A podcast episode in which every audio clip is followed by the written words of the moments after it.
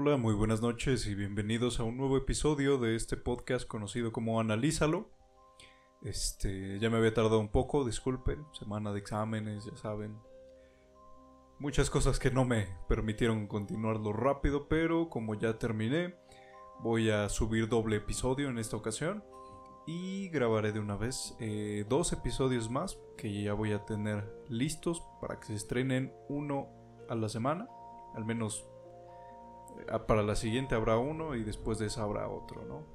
Bueno, eso es lo que tengo planeado. Eh, por ahora, creo que podemos continuar con los asesinos seriales que estábamos este, conociendo el episodio pasado. Espero que esta vez el audio se oiga mejor. Y bueno, sin más que decir, eh, que lo disfruten. Comencemos. David Parker Ray, el asesino de la caja de juguetes.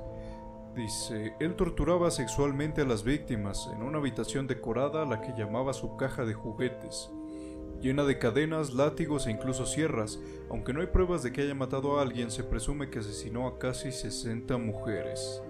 Simplemente atroz. Diablos. A ver, este sujeto, David Parker Ray.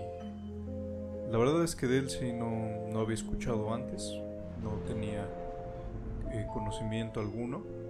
Pero para que un tipo, y bueno, yo aquí la foto que estoy observando, igual la pueden buscar en Wikipedia o en cualquier otro lado, eh, era un señor que se veía en, pues, pues sí, algo perturbado, ¿no? No, no, no al punto de que sospecharías tanto de él, pero si está peinado se ve normal. Si lo ves como salen algunas fotos y lo buscas y parece un vagabundo de esos que salen en la calle. Ya sabes, ¿no? Pero sí, ya lo hemos visto anteriormente, nunca te dejes llevar por las apariencias. Pero bueno, más que eso yo creo que les daría el consejo uno que sí funcionaría más es nunca te fíes de nadie. O al menos no al 100%. A ver, veamos un poco de la historia de este sujeto y qué lo llevó a convertirse en un asesino sexual. Dice, en 1939 nació David Parker Ray. O sea, desde el 39. A la madre. No, pues sí, ya tiene un ratote, ¿no? Dice, de niño fue abandonado por sus padres y criado por su abuelo, quien para educarlo le propinaba unas salvajes golpizas. Bueno, desde ahí ya podemos ir este, viendo que todo inició muy mal, ¿no? ¿Quién, ¿Quién en su sano juicio esperaría que un chico que creció con maltrato eh, no se vuelva loco cuando crezca, ¿no?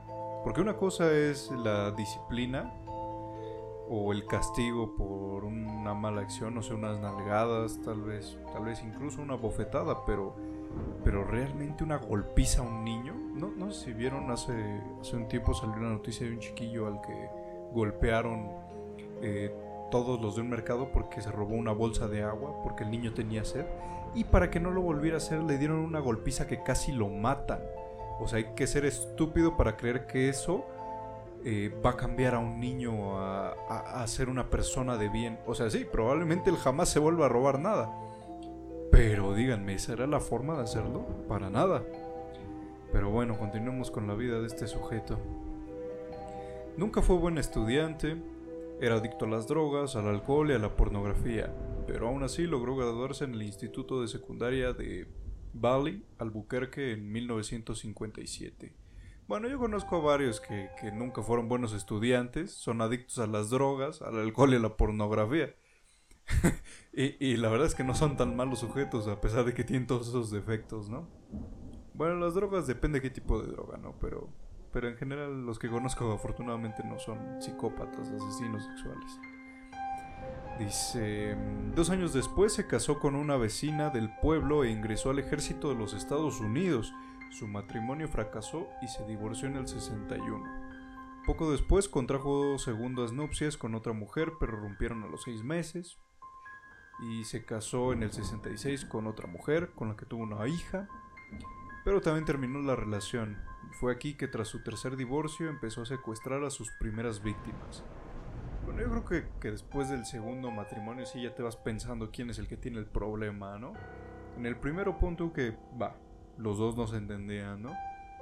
Ya en el segundo dices, ay, bueno, todavía lo, lo alcanzo a zafar, ¿no? Pero ya para el tercero sí es de, oye, cabrón, ¿qué, qué pasa, no? Y ya, ya con hijas, o sea...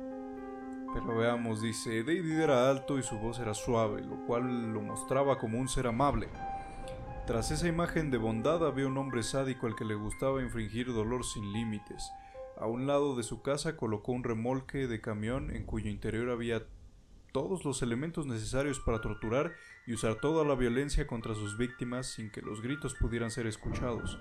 Aquel remolque o caja de juguetes, como fue conocida, ah, con razón, estaba insonorizado, y la mayoría de las víctimas de David eran prostitutas. La primera parte de la tortura era psicológica, y después se comenzaban las descargas eléctricas durante varias horas. David era un violador, torturador y asesino en serie del que se sospecha que llegó a matar al menos 60 personas. Gracias a que su última víctima logró escapar, fue detenido y el tribunal lo condenó a 223 años de prisión tras la sentencia, y justo antes de ser enviado a la correccional del condado de Lea, David falleció de un infarto, sin que hasta la fecha se conozcan más detalles de los crímenes que cometió y el número de personas que pasaron por el horror de aquella caja de juguetes. Pues mira, para para haber sido parte del ejército de los Estados Unidos, haberse casado, tenido hijos, bueno, una hija, y, y ser capaz de, de hacer todas estas atrocidades. O sea, este tipo sí, en lugar de... No sé si, si fue a la guerra, eso no lo menciona aquí, solo dice que se unió al ejército. Pero si llegó a ir a la guerra, eso con razón lo dejó más, más psiquiatra al vato. Ahora, le gustaba que las personas que tenía ahí sufrieran, o sea, él se enfocaba en que, en que sintieran dolor. Lo que a mí me hace pensar que este tipo sufría constantemente. Tal vez se aborrecía a sí mismo y por eso torturaba a los demás. Usaba toda la violencia contra ellos para que sintieran un poco de lo que él sentía, tal vez, no lo sé. Además, todas las personas que elegieran prostitutas, sabiendo que, pues bueno, si contratas a una mujer de, de ese tipo de trabajo, pues no es como que la policía eh, tenga reportes de, ay, sí, tal persona no se presentó a trabajar hoy, ¿verdad? Bueno, siendo objetivos en el tiempo en el que se desarrolla esto, ¿no? Entonces elegía su, su víctima de forma, eh, pues no quiero llamarlo inteligente porque pues no me parece justo llamarlo así, pero sí era astuto de, esa forma como los sujetos que secuestran vagabundos y los matan o hacen cosas atroces o horribles también, o sea, escogen gente que, que es difícil de reportar o de encontrar o de buscar o de o de simplemente que no son tan importantes para, para el país relevantes, ¿no? Para la gente en la comunidad o así. Realmente son hijos de perra que no tienen bien el cerebro. Y obviamente este sujeto pues lo perdió. Definitivamente se, se, se deschavetó a lo cabrón. deschavetó, ¿y a quién usa esa palabra? Este... Además de eso las violaba, pero aquí no dice si las violaba antes, después o, ya cuando estaban muertas. O sea, no, no, no dice nada de eso, entonces no sé si también era necrofílico o no. Pero yo creo que si lo fuera lo hubieran resaltado, ¿no? Ahora, ¿qué tan estúpido tienes que ser como para después de, de 50 personas que has torturado, violado y asesinado, la número 60 se te escape? O sea, ya eso quiere decir que el tipo ya estaba perdiendo el toque. No, no es cierto. A ver, la verdad es que mm, afortunadamente no viene el nombre de la persona ni, nada más. Pero qué bien que logró escapar porque gracias a ella muchas personas más evitaron terminar con ese mismo destino que este desgraciado les daba. Ahora, les habían dado 223 años de prisión. ¿Ustedes creen que realmente falleció de un infarto, le aplicaron la... ¿Cómo, cómo se llama este sujeto? el que hay documental en Netflix. Ah, se me fue el nombre. Este. Bueno, el tipo que según ya saben se, se suicidó y todos sabemos que en realidad no fue así. Bueno, este tipo yo creo que igual. No está mal que, que ya haya muerto, o sea, alguien así, pero creo que debería haber pagado por, su, por sus pecados por más tiempo, ¿no? No simplemente haber seguido así de fácil. Pero bueno, continuemos con el siguiente caso. El asesino del autobús Greyhound. Mientras se encontraba a bordo de un autobús Greyhound repleto en 2008, Vince Lee apuñaló y decapitó a Tick McLean de 22 años. Luego cortó el resto del cuerpo de McLean en partes y se las comió frente a los pasajeros. No fue declarado culpable debido a su demencia y actualmente está libre What the fuck? ¿Qué, qué carajos? E, este post desde el 2017, o sea, han pasado eh, unos cuatro añitos, casi cinco, pero de todas formas para ese tiempo como que seguía libre. Vamos a buscar un poco de este, de este sujeto, Vince Lee, y tratemos de encontrar algunos datos en su historia. Corría el día 30 de julio de 2008, el reloj marcaba aproximadamente las 6 de la tarde cuando Vince Lee, un hombre fornido de ascendencia asiática, se subió a un autobús de la empresa Greyhound. Pesando 110 kilogramos y con una estatura de unos 90 metros, era prácticamente imposible no notar la presencia de Lee. Sí, definitivamente era un tipo grande. Cuando arribó el transporte parecía confundido y agitado. Algunos pasajeros recuerdan que subió y bajó en dos ocasiones, supuestamente buscando algo en su maleta en el compartimento de equipaje. Pese a esto, el hombre no parecía una amenaza. A ver. Van en un autobús. Bueno, paréntesis aquí, ¿no? Y un sujeto empieza a verse nervioso, empieza a subir y bajar, subir y bajar, como que busca algo, lo ven raro. Yo no sé ustedes, pero mi sentido común me diría, en la siguiente parada, o desde la primera, le llamo a un policía y que cheque a este cabrón. ¿Por qué? Porque va tan mal que yo no sé si el tipo lo vienen persiguiendo y por culpa de él nos joden a todos, o el tipo no está bien de sus facultades mentales y en cualquier momento nos asalta. Como los tipos que se suben al camión de una paleta o ya saben, apoyando y que no sé qué, y de repente se desconectan, se les va el canal y terminan asaltando a la banda del autobús o de donde sea que se subieron a vender las paletas y dices, no, mi hermano, tú venías ofreciéndome paletas y ya me estás quitando el teléfono. no, man. Pero bueno, este tipo es, que sí pasa, o sea, no, no, aquí en México sí pasa. A ver, eh, bueno, eso es lo que yo hubiera hecho, ¿no? Contactar a la policía o algo, no sé, pero pues al parecer a todos les valió madre, lo dejaron por su lado. Mira, si viene una pareja discutiendo, va, te doy chance de que te hagas de la vista gorda. Pero si es un tipo que puede afectar tu propia seguridad, o sea, pues, vas, vas atento, ¿no? Además, si vas en un autobús, pues yo creo que vas viendo a los demás, no sé, mínimo, pues te vas cuidando tantito, ¿no? Los tiempos ya no son los, los que solían ser. Pero bueno, desde ahí ya, ya error, ¿no? Ahora vamos con lo siguiente. Dice, Lee se ubicó en un asiento al frente del autobús. No intercambió palabra con nadie y eventualmente bajó del autobús brevemente en una parada para fumar un cigarrillo. Cuando regresó para continuar en el viaje decidió cambiar de lugar. En esta ocasión se ubicó al fondo muy cerca del baño, justo al lado de Tim McLean, quien viajaba solo. McLean, con tan solo 22 años de edad, o sea, un chavito, güey. O sea, yo, tengo 23. Bueno, pero ahorita, hace 5 años, pues no va. Era un atleta e hijo modelo profundamente querido por familia y amigos. Tenía una familia bastante grande. Regresaba a su pueblo, pues le habían otorgado un periodo de descanso en su empleo como animador en una firma de entretenimiento. Se subió a ese autobús y esperaba llegar a tiempo para encontrar a su hermano y sobrino. Cuando Lee cambió de lugar no dijo nada, simplemente retiró una mochila que estaba al lado sobre el asiento y la acomodó en la parte de arriba. De acuerdo con los demás pasajeros, Tim pasó el viaje durmiendo recostado sobre la ventana con los auriculares puestos. Nada en aquel autobús ofrecía pistas sobre lo que estaba a punto de suceder. O sea, te pones unos auriculares y te pierdes, o sea, literalmente blackout.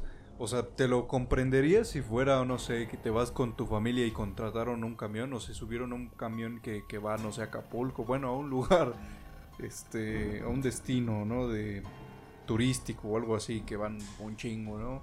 Y que dice, ah, me voy a jetear, ¿no? Que hasta ahí incluso eso es peor, ¿eh? Porque déjenme, les hago un paréntesis aquí. Una vez, cuando tenía como 12 años, fuimos a Acapulco. Primera y, y última vez que he ido.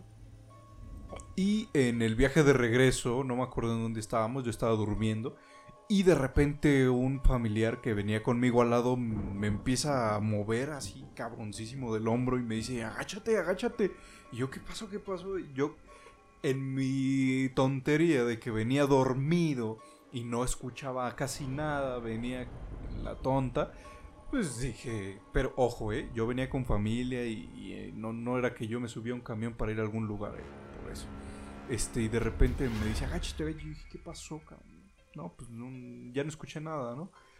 Y de repente se van subiendo y veo a otra familiar y a mi abuela y así, gente pues muy sacada de pedo. digo, ¿qué coño pasó aquí, no?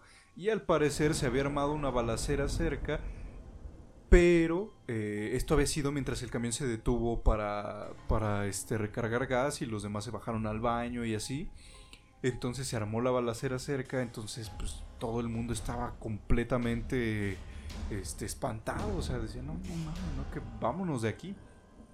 Y lo peor pues, es que también el chofer estaba abajo, ¿no? Entonces, ni que se arrancara y dejar a los demás ahí, ¿verdad?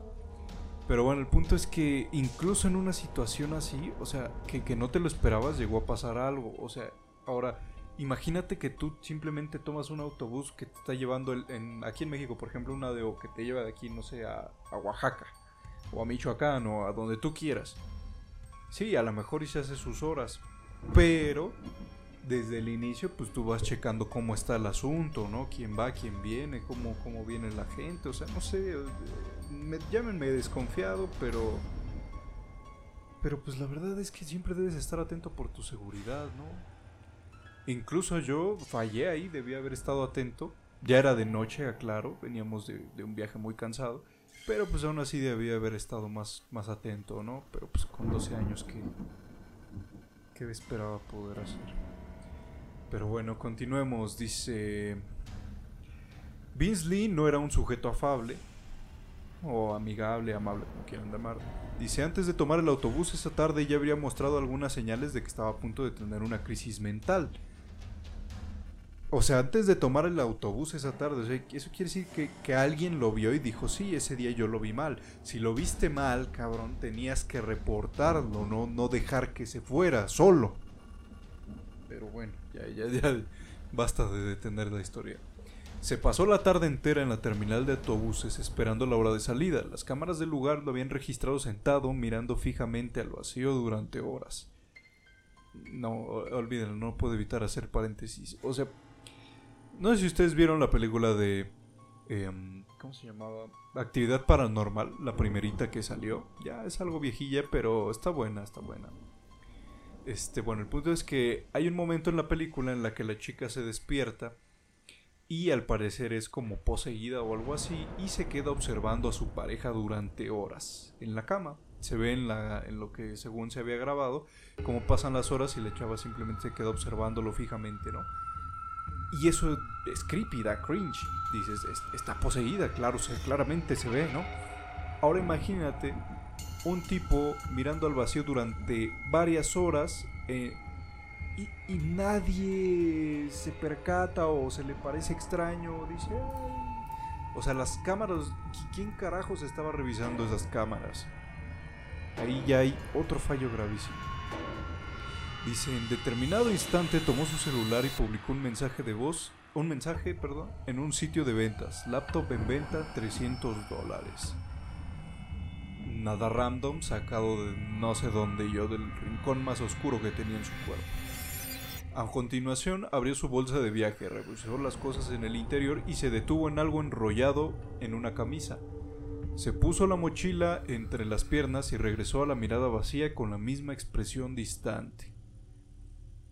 Ok, al parecer revisó que llevara algo en específico, no sabemos qué. Ojalá y nos lo digan más adelante. Y volvió al estado zombie. Ok. Durante más de 6 horas se mantuvo así. Más de 6 horas. Carajo, o sea. Díganme ustedes, o sea, honestamente, díganme ustedes si no verían a alguien completamente raro. Si un amigo mío que de repente se quedaba en mi casa me decía que cuando un primo se quedaba en la suya le, le daba un poco de, de miedo en cierto sentido porque de repente pues eh, como les tocaba dormir en la misma cama pues mi amigo se despertaba a veces en la madrugada, en el baño o algo así. Y este primo suyo estaba observándolo fijamente, o sea, se le quedaba bien. Yo, digo, no mal. Para empezar, yo no dejaría que otro cabrón durmiera en mi cama si, si, si, se ve raro. Y segundo, pues primera y única vez que me lo haces, ya de ahí jamás en tu vida te permito, ¿no? Pero bueno, imagínense, o sea, pónganse ustedes en, en el lugar de los que vieron o estuvieron ahí no hicieron nada, realmente se quedarían así. O tal vez yo soy demasiado optimista. Dice, se quedó durante seis horas así, repitiendo ocasionalmente el ritual de abrir la mochila cuidadosamente y, y, revisar lo que llevaba enrollado en la camisa. Lee recibió la confirmación de venta de la computadora mientras aún se encontraba en la estación.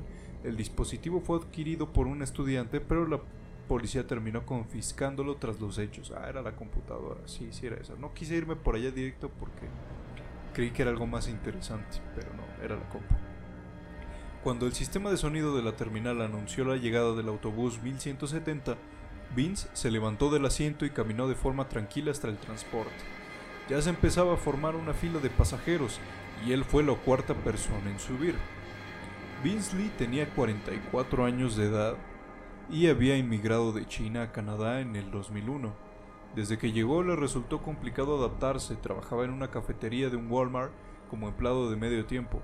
Solía decir que tenía otro empleo, pero realmente dormía toda la mañana y en ocasiones con ayuda de un medicamento controlado. Estos fármacos le eran suministrados para bloquear las voces y ruidos que aseguraba escuchar. No, pues ya, ya con eso ya tenemos listo no sé si se acuerdan que en episodios anteriores, no me acuerdo en cuál, les comentaba que yo tenía un audio que te mostraba, o bueno, si te lo ponías a escuchar, pues más o menos era lo que escuchaba un esquizofrénico. Es un audio un poco creepy, la verdad sí da un poquito de cringe. Sí, sí, sí. Y ahora imagínate este tipo. no, no, no. Ese, ese, día este sujeto se ve que omitió por completo sus medicamentos. Y digo omitió porque no hay forma de que se le hayan acabado y ya no tuviera para más o no, hubiera más. Eh, simplemente no los tomó, tal vez él no lo quiso o se lo olvidó, no tengo la menor idea, pero esto, esto es este, muy peligroso. Si conocen a alguien con esquizofrenia que se esté medicando, eh, que nunca se le olviden tomarse sus medicamentos o llevárselos si va a salir de viaje o algo así. Dice, en su delirio, el sonido lo produjo una especie de aparato que los extraterrestres le implantaron quirúrgicamente en la cabeza. Diría algo más de esto, pero sabiendo que hay gente que defiende y capa y espada que la Tierra es plana, me guardaré los comentarios.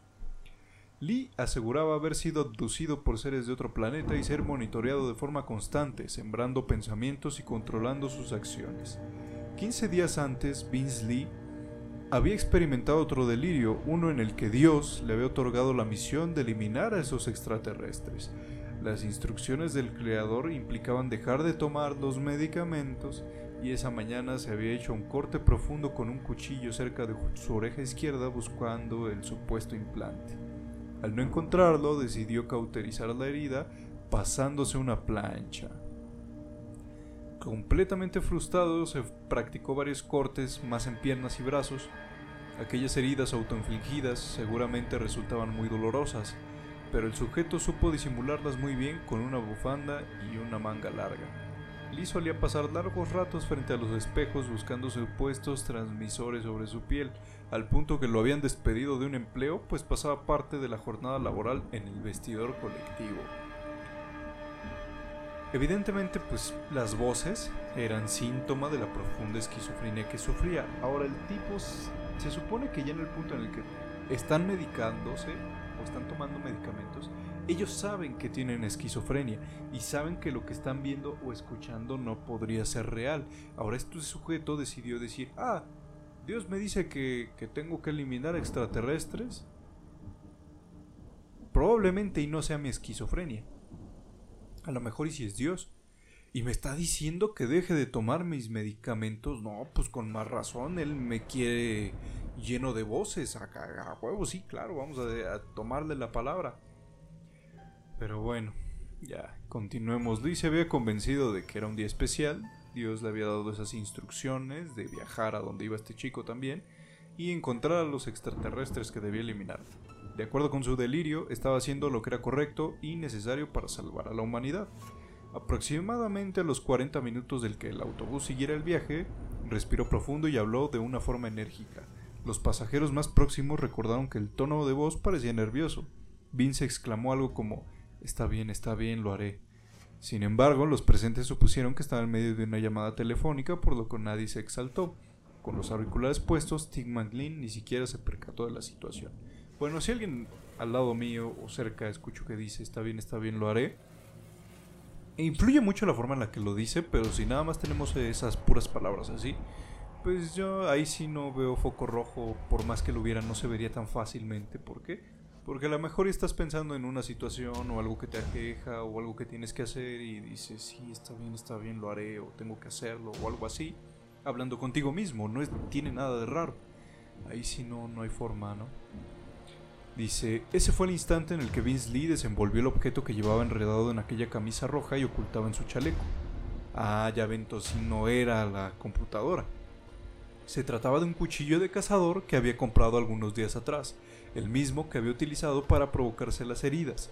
Con toda la calma del mundo, Lee sostuvo el cuchillo con la punta hacia abajo y se inclinó sobre McLean que estaba dormido. El pendejo se fue sobre estaba durmiendo. El cuello del joven recibiría el primer golpe de forma violenta, lo que provocó que abriera los ojos completamente asustado. El cuchillo fue retirado y a continuación dos golpes más, ambos en el pecho, antes de que pudiera entender lo que estaba sucediendo y gritar de desesperación. Aquellos gritos terminaron alertando al resto de los pasajeros que rápidamente percibieron un alboroto en los asientos del fondo. Para ese entonces Lee ya había realizado otros dos ataques brutales sobre la víctima que no reaccionaría nunca más. Los testigos que observaron la escena puntualizaron que el atacante parecía tranquilo y ejecutaba movimientos casi robóticos. No demostró emoción alguna mientras el cuchillo entraba y salía repetidas veces del cuerpo de Maglin, que expulsaba sangre profundamente. Ante los gritos y la agitación, el operador se orilló de forma urgente en la carretera. Los pasajeros empezaron a bajar del autobús en estampida y algunos terminaron en el suelo. Una vez que todos estaban afuera, empezaron a llamar a los números de emergencia para reportar aquel horror. Mientras tanto, en el fondo de aquel autobús, Lee seguía apuñalando el cadáver de McLean, asestando un total de 62 puñaladas distribuidas a través del cuello, rostro, tórax y estómago. Los ataques fueron tan brutales que terminaron rompiendo huesos en el rostro de la víctima, mientras otros le fracturaron las costillas y perforaron los pulmones. McLean perdió la vida después de la quinta embestida. En el exterior los pasajeros gritaban intentando detener algún vehículo. Finalmente el operador y dos valientes pasajeros tomaron la decisión de regresar al autobús para intentar ayudar a la víctima. Lee se dio cuenta de que un grupo iba hacia él y los persiguió al exterior, cuchillo en mano y completamente bañado en sangre. La visión de aquel hombre era simplemente aterradora. Tras 15 minutos de impotencia, la primera patrulla policial apareció en la escena. Lee se asomó por la puerta del autobús y gritó algunas cosas sin sentido. Después tomó algo del interior del autobús y lo lanzó en dirección a los agentes. Damn. Se trataba de la cabeza de Tim McLean que había cercenado con el cuchillo de cazador. Regresó al interior del vehículo y se sentó en aquellos asientos empapados en sangre. Los agentes enviaron un mensaje por radio solicitando la presencia de más unidades de forma inmediata. Creyeron que aún había pasajeros en el interior y que el maniático había convertido aquello en una situación de rehenes. La Real Policía Montada de Canadá atendió la solicitud y rápidamente acordonó el área interrumpiendo el flujo de vehículos. También detuvieron Digo, también tuvieron la precaución de cortar el flujo de energía del autobús. Un equipo de tres policías se preparó para abordar el autobús y verificar la situación. Ningún entrenamiento los había preparado para lo que estaban a punto de ver. La escena del interior del autobús era de un completo desorden. Había sangre por todos lados, escurriendo de las paredes, ventanas y asientos. Como se trataba de un ambiente cerrado, el olor era algo terrible. Algunas bolsas, maletas y periódicos estaban tirados en el pasillo central. Al fondo del autobús escucharon que alguien hablaba de un idioma extraño, pero estaba demasiado oscuro. De repente un sujeto corpulento que se ocultaba en los asientos se puso de pie. Era, era Lee, obviamente, cubierto de sangre, con su cuchillo de cazador. Y que dice, mientras gritaba algo y amenazaba con avanzar, todavía el tipo no se detenía, o sea...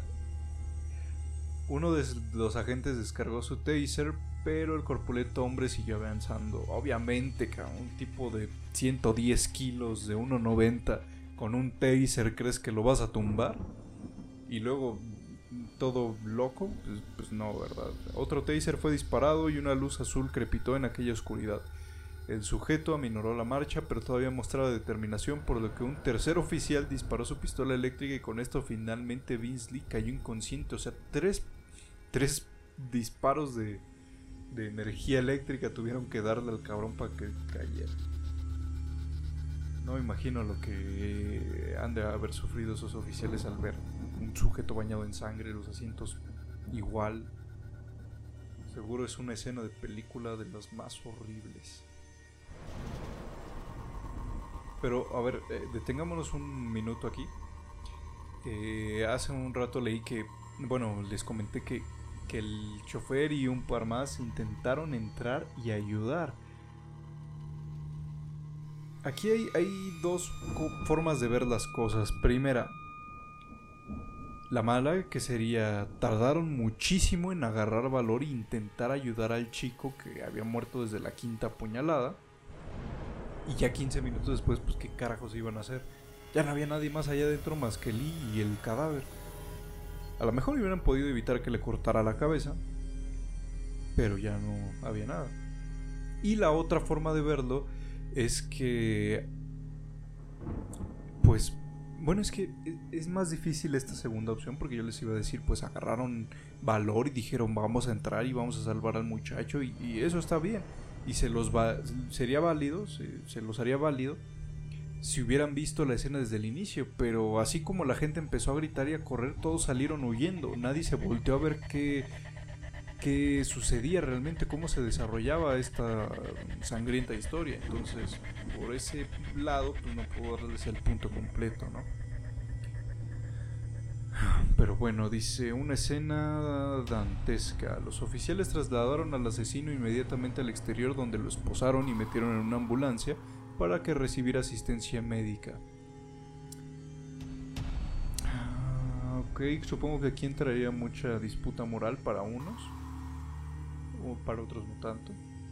Tal vez algunos dirían pues que no reciba ayuda, el cabrón acaba de matar a alguien inocente y le cercenó la cabeza, o sea, entendería que hubiera gente que, que, que, piense que no estuvo bien darle asistencia médica. Dije, lo entiendo más, ¿no? Que estoy de acuerdo, ¿eh? Ahora dice, los paramédicos ingresaron a toda prisa para prestar los primeros auxilios a la víctima, pero solo encontraron una escena digna del infierno. En esos minutos que se quedó a solas con McLean, el asesino mutiló y desmembró su cuerpo. Más tarde le explicó que en medio del delirio veía al joven como uno de los extraterrestres que lo perseguían, regeneraba sus heridas y aún parecía estar vivo. Más impactante aún fue que en su locura este imbécil psicópata había mordido y arrancado trozos de la víctima que fueron masticados y tragados. Llegó al punto en que vomitó, pero inmediatamente después volvió a morder y cortar. La lengua, nariz, ojos y orejas fueron arrancadas y dispuestas en el piso del autobús, formando un rostro aterrador. Damn. Lo que les digo, o sea, seguro fue una escena horrible que Probablemente hasta la fecha los oficiales que vieron eso sigan teniendo pesadillas debido a ello. Porque una cosa sí es verlo en películas y ah, órale va, ¿no? Porque pues yo les digo, me gustan mucho las, bueno, solían gustarme mucho las películas de terror y entre más escenas sangrientas y ya, pues a ver qué hay, ¿no? Pero no es lo mismo verlo en persona, ver un cadáver en persona, pues no. Créanme, ustedes jamás querrían ver algo así. Por más fans que sean del terror, pocos serían los que realmente disfrutarían y eso ya sería un poco loco, ¿no? Ahora, este, aquel cuerpo mutilado y decapitado tampoco tenía el corazón y supuestamente el asesino lo retiró y comió. A ver, analicemos un poco su delirio, que ya analizar su delirio ya es decir mucho. Este tipo dijo, va, voy a matar al extraterrestre que regenera sus heridas. ¿Cómo lo hago? Lo sigo apuñalando porque a pesar de que no funcionó, voy a seguir intentándolo. A lo mejor en una de esas la puñalada funciona, ¿no? Ahora, voy a morderlo y a tragarme partes de él. ¿Con qué fin? No se me ocurre ninguna maldita idea. Bueno, a lo mejor una pensaría él que si el extraterrestre lo atacaba, él también podría regenerarse comiendo de su carne o algo así, ¿no? Ahora, pero ¿por qué comerse el corazón? ¿Por qué? O sea, porque al parecer, si, si tomamos en cuenta que de las primeras puñaladas, él decía que se regeneraba el extraterrestre, eso quiere decir que no veía sangre, no veía todo lo que realmente estaba sucediendo. Entonces, ¿cómo es que llegó al, al, punto en el que dijo, va, le voy a quitar el corazón, me lo voy a comer y así funcionó? ¿Cómo llegó a eso dentro de su propio delirio? Eso, eso no tiene... Supongo que es como en un sueño tal vez, como, no sé, ustedes los que recuerden sus sueños, que de repente cuando te despiertas y dices, ah, caray, pues esto no tenía sentido y aún así lo creí, ¿no? O no pensé en esto que me hubiera ayudado en el sueño, ¿no? A lo mejor y era algún tipo de situación así dentro de la cabeza de Lee. Pero, damn, o sea, te tomas mínimo un segundo para pensarlo, ¿no? Para... Pero bueno, supongo que así es la esquizofrenia. Dice, pese que Ali figuraba como el único responsable por el horrendo asesinato, la ley en Canadá solía conceder un trato relajado a aquellos casos que involucraban una enfermedad mental. Lee siempre se negó a aceptar la asistencia de un abogado y tuvieron que suministrarle tranquilizantes un par de ocasiones para presentarlo con sus defensores públicos. Al final se tomó la decisión de medicarlo hasta que la crisis disminuyera. Eventualmente se tranquilizó y cooperó de forma amplia con psiquiatras y autoridades. Lino quiso defenderse y reconoció directamente su participación en los macabros acontecimientos por los que pidió perdón. Aceptó que lo internaran en el centro Selkirk de salud mental en Manitoba, donde lo mantenían bajo una vigilancia permanente. Durante el tiempo que duró el tratamiento para el cuadro agudo de esquizofrenia, se mostró como un paciente cooperativo y con el tiempo se ganó el, privilegio de recibir visitas, así como salir de su celda. Lee cambió su nombre por el de Will Baker. Bueno, todavía no acaba, pero quiero hacer paréntesis ahí. O sea, tuvieron que medicarlo en contra de su voluntad. O sea, el tipo no quería ser medicado, el tipo quería seguir escuchando las voces. Probablemente creía que, que lo que estaban haciendo era bloquear tal vez a Dios o algo así. Disculpen, mi lengua está un poco rara, me salió una pequeña este bolita, ya saben de qué tipo y como que está un poco adormecida. Y me cuesta trabajo decir algunas palabras, pero eh, no hay más. No hay mayor ahí.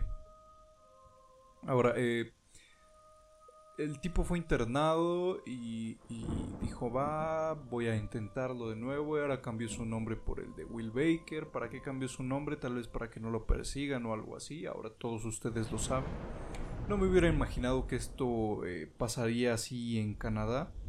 Pero bueno, yo eh, como persona del lado de, de la salud, pues sí, bueno, salud física más que mental, pero pues sí, creo que el tipo necesitaba toda la ayuda posible y a pesar de lo que hizo, no, me imagino la familia en lo que ha de haber pensado, sentido, pero este tipo ocupaba ayuda y mira, a pesar de todo, él aceptó, reconoció su participación.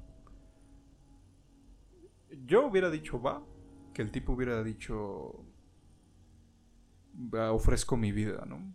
O sea, eso hubiera sido el máximo, porque, o sea, no, no fue simplemente le disparaste a alguien y se murió como, no sé si lo vieron, pero Alec Baldwin, un actor famoso, eh, mató a la de fotografía en una película que estaban filmando y, dañó creo que al director. Eso es una noticia reciente, apenas lo leí esta mañana, de hecho. Y este, y diablos, o sea, ahí sí como dices, pues va, ¿no? O sea, lo, mató de un balazo, ¿no? Pero, pero este tipo lo apuñaló, le arrancó la cabeza, o sea, una cosa es matar a alguien y otra ya es humillar su cuerpo y, todo lo que implica, ¿no? La persona pues ya desde la quinta murió y ya se olvidó de todo por completo. Pero para los que apreciaban a esa persona, o sea, imagínense que ustedes le dicen que su familiar, no, no, no pongamos al más querido, pero uno de esos familiares que ustedes quieren mucho. O sea, no les dicen, no, pues es que una bala perdida o un balazo. Les dicen, no, lo apuñalaron 60 veces, le arrancaron la cabeza, le cortaron la nariz, los ojos. O sea, díganme, ¿qué tipo de sentimiento tendrían?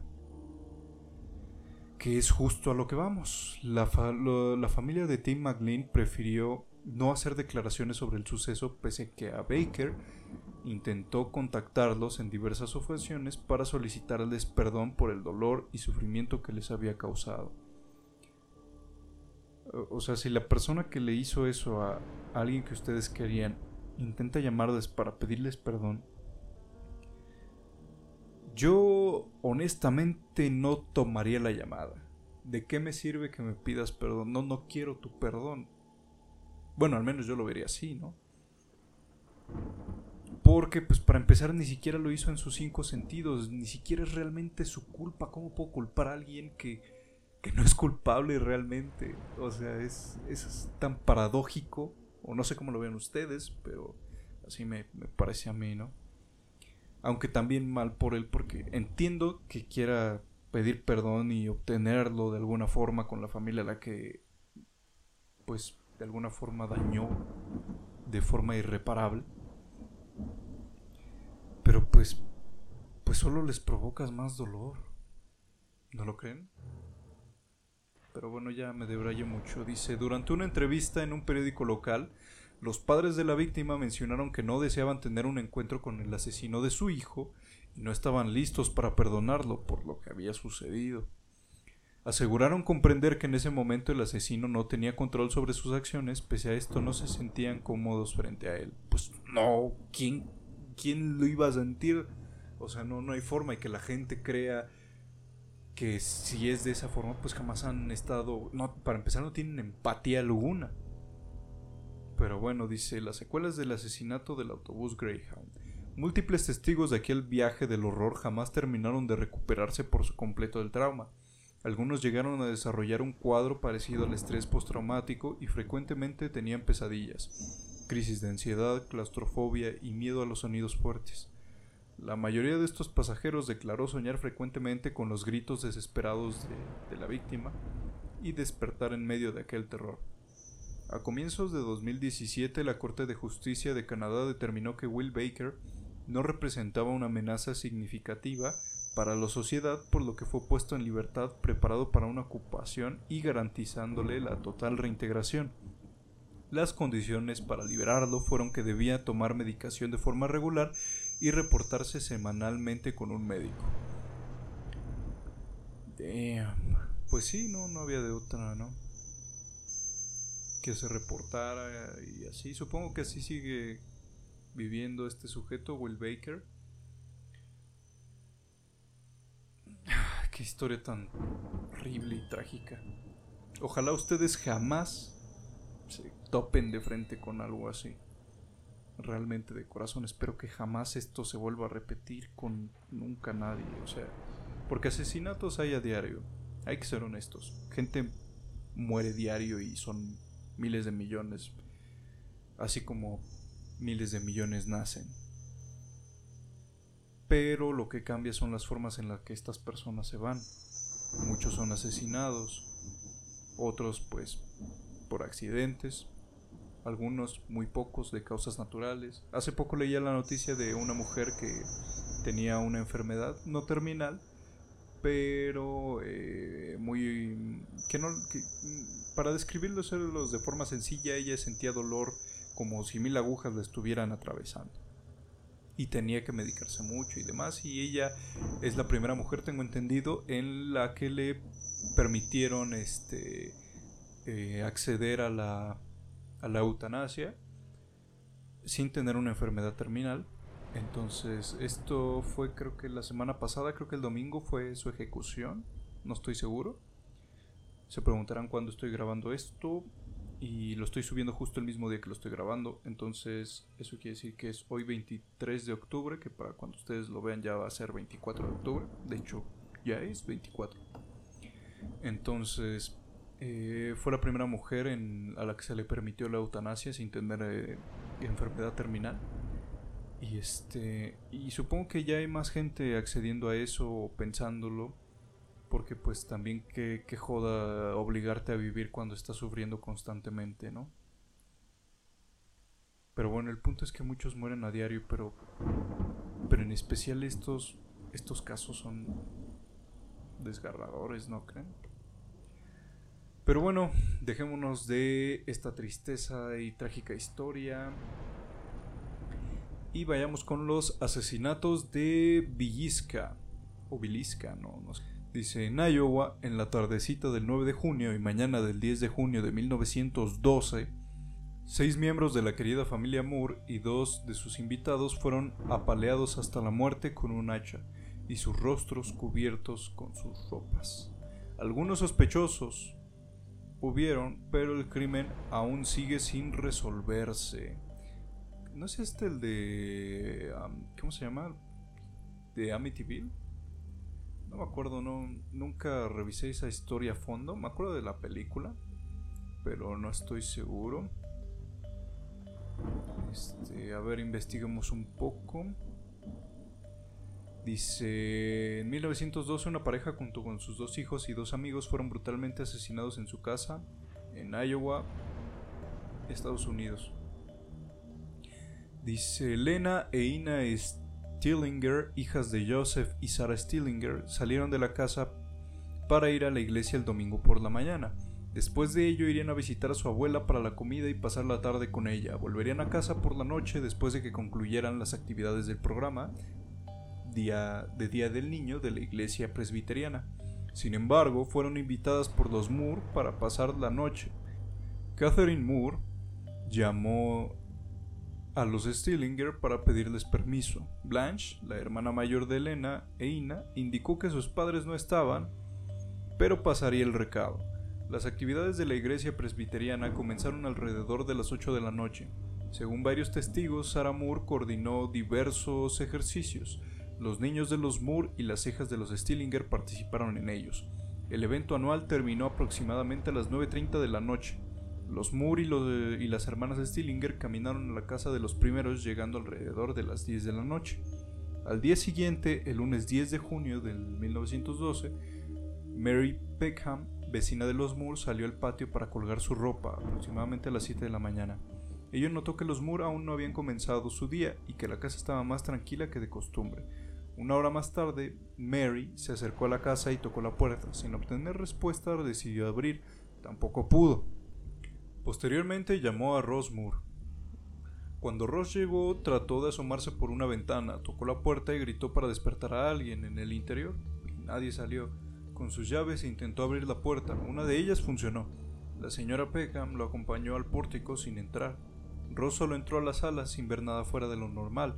Al entrar a la habitación de la planta baja, Ross vio dos cuerpos con manchas oscuras en las sábanas. Se trataba de Elena, de 12 años, e Ina Stillinger, de 8 años de edad. Ross regresó al pórtico y le indicó a la señora Peckham que llamara a la policía.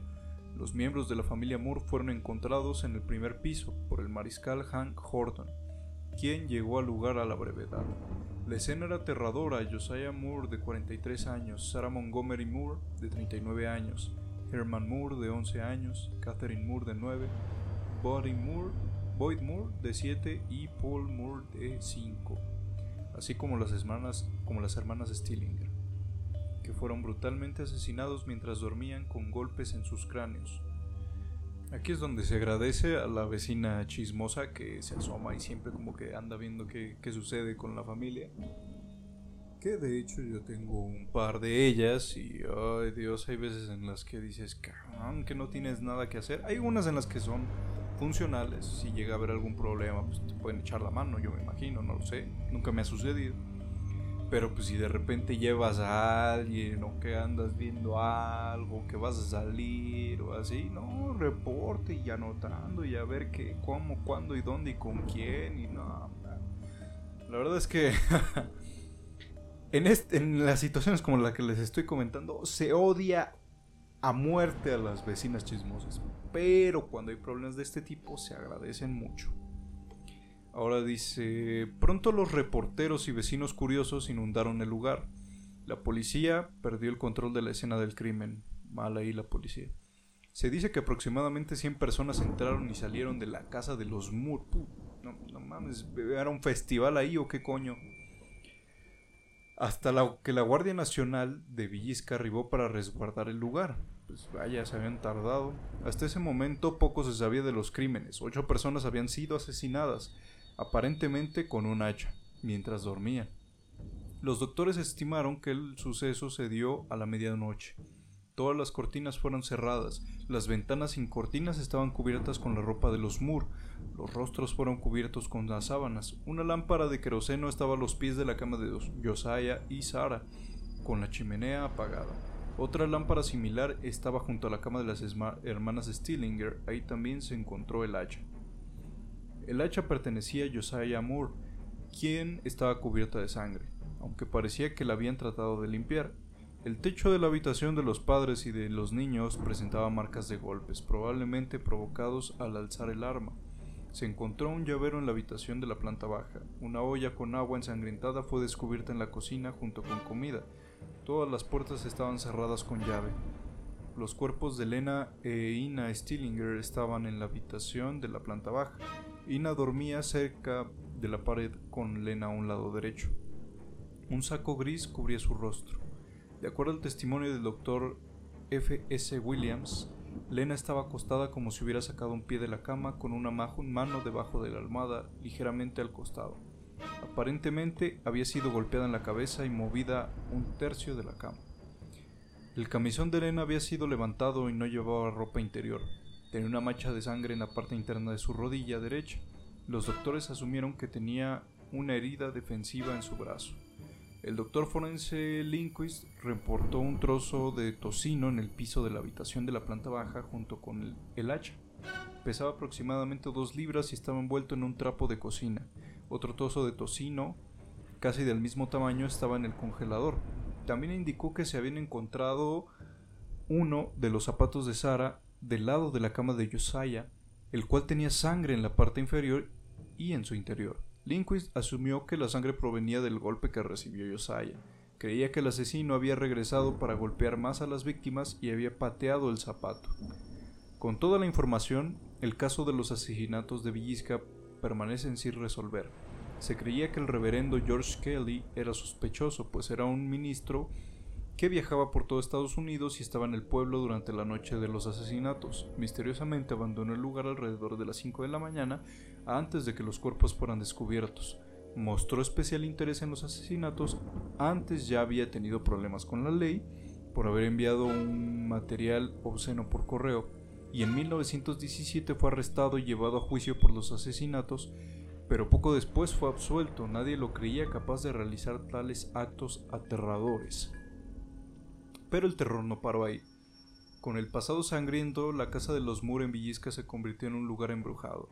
Varias familias vivieron ahí, sin embargo no permanecían por mucho tiempo. La gente dice que se escuchan pasos incorpóreos, los objetos se mueven solos, se escuchan voces, algunos dicen haber visto sombras o espectros, y una vibra negativa se siente al entrar a la casa. La casa se conserva intacta y hay quienes han pagado por quedarse ahí una noche. En el granero hay una pequeña tienda de recuerdos para las visitas que han llegado de distintas partes de Estados Unidos, incluyendo expertos de lo paranormal. Ahí tienen un corcho con fotos de los fantasmas que se aparecen en Villisca. La casa iba a ser demolida, pero Marta Lynn la compró en el 94. Al percatarse del gran interés exigente por el lugar, decidió abrirla para dar visitas guiadas. Restauró la apariencia de la casa para que luciera igual que en 1912, agregando decoración de la época. Si uno quiere quedarse en la casa Villisca por una noche debe pagar 400 dólares. Obviamente los fanáticos de lo paranormal y los cazadores de fantasmas se han quedado ahí. Sin duda los asesinatos de Villisca seguirán siendo un misterio. Su casa atraerá a cientos. ¿Sus almas estarán ahí todavía? O sea, todavía de que voy a ir a, a ver si me encuentro con un fantasma y que me saquen el susto de la vida, tengo que pagar 400 dólares por eso. Algunos dirían se vive la experiencia. Pero no sé, yo no pagaría 400 dólares y bueno, como dicen, hay quien llora en un velorio y hay quien vende pañuelos. Y esta señora fue la que decidió vender los pañuelos, ¿no? Compró la casa para para hacerla un ingreso de dinero. Ah, no sé qué tan ético es esto ya que está haciendo dinero de de un lugar que sufrió una tragedia, de personas que, murieron. No diría horriblemente, pero que sí, pues, pues, fueron asesinados de forma no tan agradable. Yo no lo llamaría ético, pero bueno, supongo que aún así, pues, sigue generándole dinero, ya que la compró en el 94 y 400 dólares, uff, y hay bastantes locos que pagarían por ello. Creo que sí era eh, la casa de la historia de Amityville. No, no recuerdo ya bien la película, la vi hace añísimos, ya no figura. Solo recuerdo que sale Ryan Reynolds, creo. Y eso, no sé si esa ya era un remake o no. Voy a buscarla, terminando el capítulo voy a aventármela a ver qué tal. Pero este, volviendo a lo principal, que un sacerdote no sea capaz de asesinar a alguien. Carajo, violan niños y los mandan a otros lados diciendo que, que, los cambiaron de lugar, que, que, vienen porque son los sacerdotes del año. O sea, no me vengas a contar que un sacerdote no puede hacer esto. Pero bueno, supongo que así lo vieron ellos, no lo sé. Ahora, ahí hay algo interesante ya que habían muchos menores en ese lugar y bueno, no es por querer hacer más esto, pero pues no me sorprendería que el sacerdote quiso pasarse de listo y, y hubo algo ahí que no le permitieron, no lo sé. Pero es una buena una buena este, opción eh, culpar al sacerdote. Pero pues no, no debe ser el único sospechoso, ¿no? No sé qué piensan ustedes acerca de todo esto. La verdad es que sí está muy muy enredado, ¿no? Porque que, todo suceda a la medianoche, que todos sean asesinados de esa forma, o sea, con el hacha, así nada más, sin saber qué carajos estaba pasando. Definitivamente es un caso muy misterioso y creo que por aquí voy a dejar este primer episodio. Bueno, este primer episodio de hoy, porque les dije que iba a subir dos. Entonces aquí se queda este. Para los que llegaron aquí, muchísimas gracias. Eh, probablemente publique el, que le continúa este, el, especial doble, este, automáticamente después de este. Entonces ahí va a estar el otro por si lo quieren escuchar ahorita o para después, pues ya, ya lo sabrán ustedes. Saludos a todos los que nos escuchan en México, en Estados Unidos, en Alemania, donde sea, a los que nos escuchan por por este navegador en internet, Spotify, Overcast u otro. Muchas gracias. Y continuaremos con, más casos y asesinos en el siguiente episodio, en el número 8. Y eh, una última cosa, siempre antes de irse, no se olviden que siempre cuestionense todo. Nunca den todo por sentado, nunca confíen en nadie al 100%. Créanme, ese consejo les podría salvar la vida algún día. Bueno, nos veremos en el siguiente episodio. Hasta la próxima.